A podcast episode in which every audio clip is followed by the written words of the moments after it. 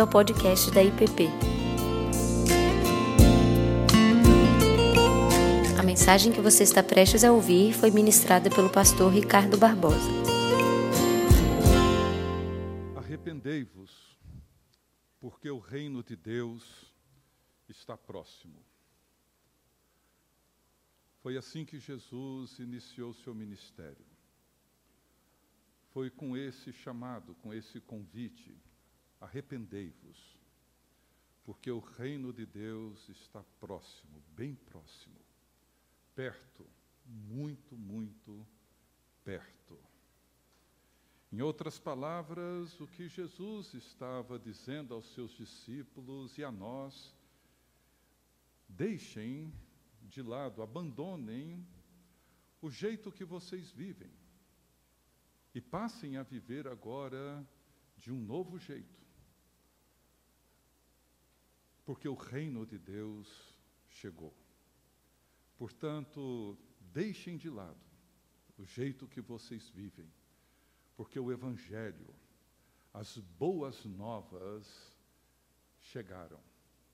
Essa é a melhor notícia, é a boa notícia, a boa nova do Evangelho. Maria, quando celebrou a sua gravidez, ela o fez com um cântico celebrando o Evangelho, celebrando a chegada do reino de Deus. E ela cantou dizendo assim: A minha alma engrandece ao Senhor, e o meu espírito se alegrou em Deus, o meu Salvador, porque contemplou na humildade da sua serva, pois desde agora todas as gerações me considerarão bem-aventurada, bem-aventurada, abençoada, porque o poderoso me fez grandes coisas, santo é o seu nome.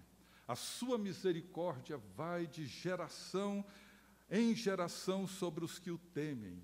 Agiu com seu braço valorosamente, dispersou os que no coração alimentavam pensamentos soberbos, derrubou do seu trono os poderosos e exaltou os humildes, encheu de bens os famintos e despediu vazios os ricos. Arrependei-vos, porque o reino de Deus está próximo, muito próximo. Essa foi a mensagem, a boa nova que os anjos proclamaram aos pastores em Belém por ocasião do nascimento de Jesus, quando eles disseram: Não temais, não tenham medo. Eis aqui vos trago boa nova, evangelho de grande alegria que o será para todo o povo, é que hoje vos nasceu na cidade de Davi o Salvador, que é Cristo, o Senhor o reino de Deus chegou. E é assim que Jesus inicia o seu ministério, é assim que temos iniciado todos esses quatro domingos falando sobre as bem-aventuranças, porque ao anunciar o chamado ao arrependimento e a chegada do reino de Deus, Jesus então passa a mostrar aos seus discípulos e a nós o que, que significa o Evangelho, o que é que significa o reino que já chegou, o que é que significam essas promessas de bênção. E temos dito também, todos esses domingos, que estas bem-aventuranças, elas não são naturais a nenhum de nós. Embora sejam palavras, expressões bem conhecidas de todos nós, humildes ou pobres de espírito, mansos, os que choram, são palavras que conhecemos e conseguimos interpretá-las, defini-las, mas nenhuma interpretação, nenhuma definição que possamos ter a partir das percepções que a nossa cultura, o nosso tempo, a nossa gramática é capaz de nos ajudar, nós não conseguiremos capturar, compreender aquilo que Jesus de fato está comunicando aos seus discípulos como boa nova. É necessário arrepender e reconhecer o governo de Jesus Cristo, o Rei que chegou, o reino que veio, para então começarmos a compreender essas bem-aventuranças que vão se tornando na medida em que nos arrependemos e nos convertemos ao governo de Jesus Cristo, nós vamos então experimentando e tornando essas qualidades numa realidade viva, presente na vida de cada um de nós. Então, multidões começaram a acompanhar Jesus, seus discípulos, que ele havia recém-convidado, e eles se encontraram em volta de Jesus, e ele então passou a ensiná-los, dizendo: Bem-aventurados os humildes ou pobres de espírito, porque deles é o reino dos céus. Bem-aventurados os que choram, porque serão consolados. Bem-aventurados os mansos, porque herdarão a terra. Bem-aventurados os que têm fome e sede de justiça, porque serão fartos.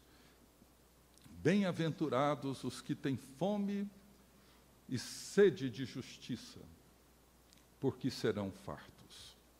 Hoje nós entramos na quarta bem-aventurança na metade das oito bem-aventuranças, e eu volto a elas numa outra oportunidade, daqui a alguns domingos. Nós vamos dar uma pausa na metade do, das bem-aventuranças, mas hoje nós queremos olhar para essa quarta, e não é sem motivo que ela encontra-se bem no meio das oito bem-aventuranças. Bem-aventurados os que têm fome e sede de justiça.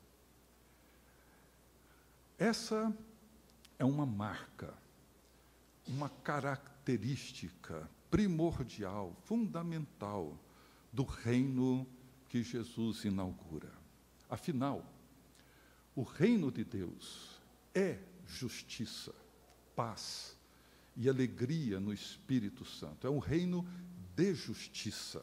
É o governo do rei justo. Justiça é um atributo divino. E era isso que os profetas proclamavam e anunciavam, e era isso que o povo aguardava ansiosamente: um reinado justo por um Deus justo. Porque essa é a natureza de Deus. É assim que Deus é. Deus é justo.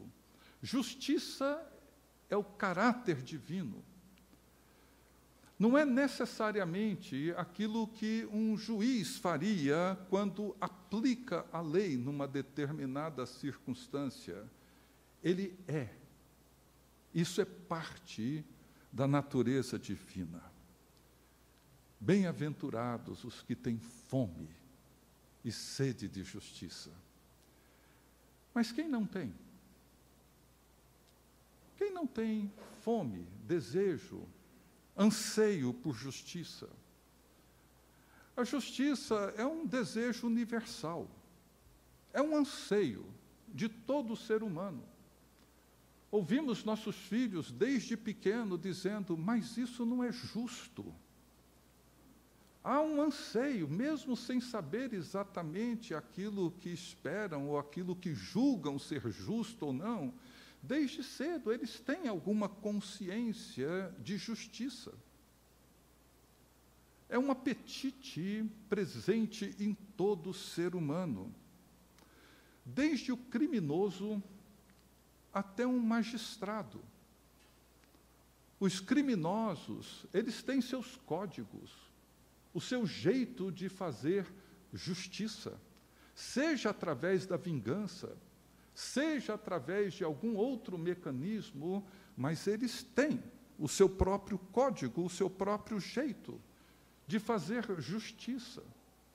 Porque todos nós, todos nós temos um anseio por aquilo que é certo, por aquilo que consideramos justo, mesmo que os nossos conceitos, as nossas percepções, expectativas, os nossos anseios por justiça sejam muitas vezes, na maioria das vezes, equivocados, limitados, confusos, em virtude, obviamente, do pecado e de todo o contexto no qual nós vivemos. No entanto, como nós temos visto até aqui, nenhuma das bem-aventuranças, como eu já afirmei e tenho repetidamente afirmado, pode ser compreendida pelos critérios da nossa cultura, pelos valores do mundo no qual nós nos encontramos, elas precisam, devem ser compreendidas à luz do reino que chegou, à luz do Rei, que agora reina e governa pelos séculos dos séculos. E precisam ser compreendidas na relação que elas nutrem umas com as outras. Ou seja, para entender o sentido da justiça, nós temos que entender o significado de sermos pobres, do choro ou da mansidão, porque todas elas estão intimamente relacionadas. E como temos visto também nesses domingos, e eu faço questão de repetir sempre, Jesus disse a Pilatos no seu julgamento: O meu reino não é deste mundo. O governo que eu estabeleço, o reino que eu inauguro, não diz respeito às coisas que para você, Pilatos, são importantes. Não estou interessado na sua sala, no seu gabinete, no seu poder. Não estou interessado no mundo que você governa. O meu reino não tem absolutamente nada a ver com o que você está fazendo. Meu reino não é isso. E ele ora por nós, dizendo que nós não somos deste mundo como ele também não é. E se nós não entendemos a oração de Jesus em João 17, a declaração de Jesus para Pilatos, nós não entenderemos as bem-aventuranças. Então, elas dizem respeito a essas marcas da nova criação, do reino de Deus. Dizem respeito ao reinado messiânico de Jesus Cristo. Portanto, quando nós pensamos em justiça, obviamente cada um de nós tem conceitos, expectativas que nutrimos ao longo da nossa vida, mas não é isso que temos em mente. Não é o que eu tenho, não é o que você tem, quando ouvimos Jesus dizer: Bem-aventurados os que têm fome e sede de justiça. Então eu gostaria mais uma vez de olhar para essa bem-aventurança com as duas perguntas que temos feito todos esses domingos. A primeira, que justiça é essa pela qual nós devemos ter fome e sede? E a segunda pergunta: em que sentido essas pessoas que têm fome e sede dessa justiça serão saciadas, serão atendidas? Bem, sendo a justiça um atributo divino, e não simplesmente a um conjunto de regras ou de leis que Deus precisa seguir e nós precisaríamos seguir do mesmo jeito. Mas sendo a justiça aquilo que revela a natureza e o caráter do próprio Deus, nós temos então que nos perguntar quem são esses bem-aventurados, esses abençoados que Jesus descreve aqui. O reverendo John Stott, no seu famoso e importantíssimo livro Contra a Cultura Cristã, no qual ele expõe de maneira brilhante, profunda, extraordinária todo o Sermão do Monte, diz que nós temos três categorias de justiça na Bíblia.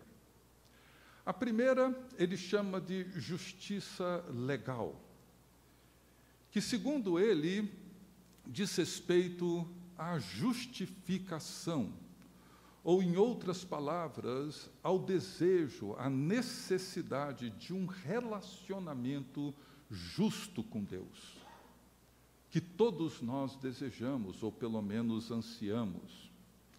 A segunda, ele diz que é uma justiça moral, que envolve esse desejo pela formação de um caráter e uma conduta justos, corretos, ou, em outras palavras, diz respeito a um relacionamento justo conosco mesmo. Nos ver e nos entender à luz do caráter divino. E, em terceiro lugar, ele fala da justiça social, legal, moral e social que diz respeito à libertação de todo tipo de opressão e pecado. Que, em outras palavras, diz respeito a um relacionamento justo, não só conosco, mas também com o outro, com o próximo, principalmente em relação a todos aqueles que encontram-se oprimidos aprisionados pelo poder do pecado. E essas três características, elas podem ser definidas com uma só expressão que eu gostaria de usá-la na definição dessa justiça.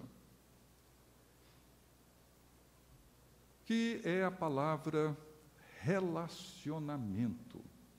Uma palavra que a gente bem conhece. O que, que é essa justiça que Jesus está dizendo aqui? Ela diz respeito a um relacionamento justo com Deus, a um relacionamento justo conosco e a um relacionamento justo com o próximo e com o mundo onde nós vivemos. Porque quando nós olhamos e consideramos a justiça de Deus, como deve ser a nossa, e no Sermão do Monte, logo após as bem-aventuranças, Jesus diz que a nossa justiça deve exceder em muito a dos escribas e dos fariseus.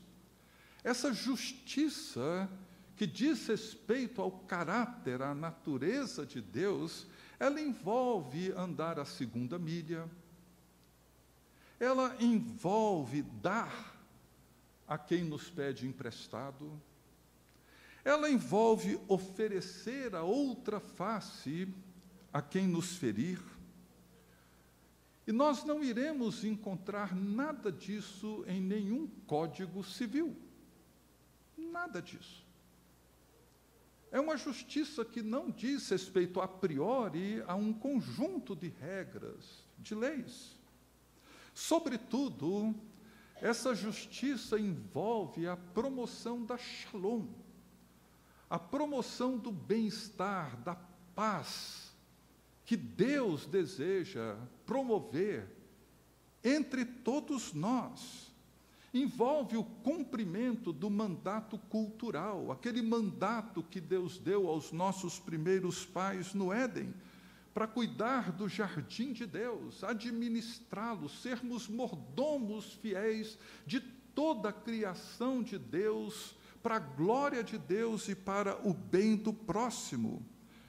Diz respeito ao chamado de Abraão, que foi chamado para ser benção para todas as famílias da terra, para abençoar todas as famílias da terra. Portanto, essa justiça diz respeito à promoção do bem comum, daquilo que nós chamamos de graça comum, do Deus justo que faz o seu sol brilhar sobre maus e bons, faz a sua chuva descer dos céus sobre os justos e sobre os injustos, esse Deus que nos envolve numa outra perspectiva em relação à vida, ao próximo e a nós mesmos. envolve essa promoção do bem, do desejo de Deus de fazer o bem, de promover o bem, de promover a paz, de promover a shalom de Deus, onde quer que nós nos encontremos. Lutero, que é citado pelo reverendo Stott nesse, nessa parte do livro onde ele expõe essa bem-aventurança, expressou assim a sua visão de justiça. A ordem para você não é rastejar para um canto ou para o deserto, mas sim sair correndo e oferecer as suas mãos e os seus pés e todo o seu corpo e empenhar tudo o que você tem e pode fazer. É preciso ter uma fome e sede de justiça que jamais possam ser reprimidas ou sustadas ou saciadas, que não procurem nada e não se importem com nada a não ser com a realização e a manutenção daquilo que é justo, desprezando tudo que possa impedir a sua consecução. Se você não puder tornar o mundo completamente piedoso, então faça o que você puder. Essa foi a percepção que Lutero teve da justiça. Ou seja, ter fome e sede de justiça é você se empenhar com todas as suas forças, com todos os seus recursos, com toda a sua disposição, com todos os seus dons, para promover aquilo que é bom para o ser humano e tornar o mundo um mundo mais piedoso e mais temente a Deus. Fome e sede de relacionamentos justos. Porque é isso que o reino de Deus propõe. Foi por causa disso que Jesus foi duramente criticado, condenado e crucificado Muitos esperavam a chegada de um rei justo, que iria por fim à dominação do Império Romano e da opressão, mas não foi isso que Jesus fez. Pelo contrário, Jesus abençoou os romanos com cura e com redenção. Esperavam uma reação de Jesus dura em relação aos cobradores corruptos de impostos. Mas Jesus se ofereceu para ir à casa deles. E a bênção de Deus se revelou a Zaqueu, que experimentou uma conversão radical e uma transformação que abençoou as pessoas à sua volta. E assim foi a vida de Jesus e seu ministério, curando enfermos, sentando-se ao lado de publicanos e pecadores, exortando religiosos hipócritas, perdoando os guardas que o feriram e o colocaram na cruz, e por fim se ofereceu no Calvário em nosso lugar e a nosso favor. Relacionamentos justos. Não era a justiça que eles esperavam a justiça que eles esperavam era de alguém que fosse duro com publicanos e pecadores, alguém que fosse duro com os romanos, mas não foi isso que aconteceu. O reino de Deus é justiça. A justiça de Deus. Bem-aventurados os que têm fome e sede de relacionamentos justos não relacionamentos pasteurizados, justos, relacionamentos que procuram e promovem o bem e estendem a bênção de Deus. A segunda pergunta: em que sentido essas pessoas serão fartas? Ao descrever o novo céu e a nova terra, João, na visão do Apocalipse, ele traz as palavras de Jesus dizendo: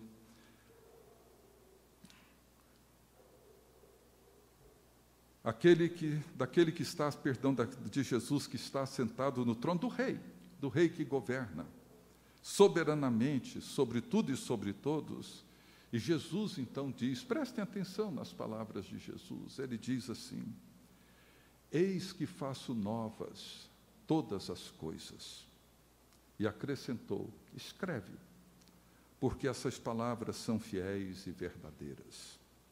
Disse-me ainda: tudo está feito. Eu sou o Alfa e o Ômega, o princípio e o fim. Eu, a quem tem sede, veja, eu, disse Jesus, quem tem sede, darei de graça da fonte da água da vida.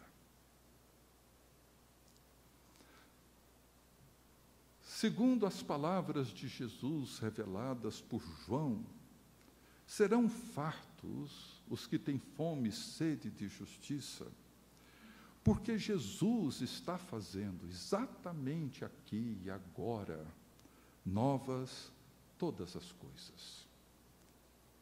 Eis que faço novas todas as coisas. Ele está fazendo exatamente isso hoje. É isso que ele deseja fazer na sua casa, no seu trabalho, aqui na igreja, no mundo que você vive. Eis que faço novas todas as coisas. E um dia, todas essas coisas serão completamente e plenamente novas. Segundo, serão fartos, porque, segundo Jesus, tudo o que é necessário para realizar a justiça de Deus já foi feito. Tudo, tudo está feito, disse Jesus.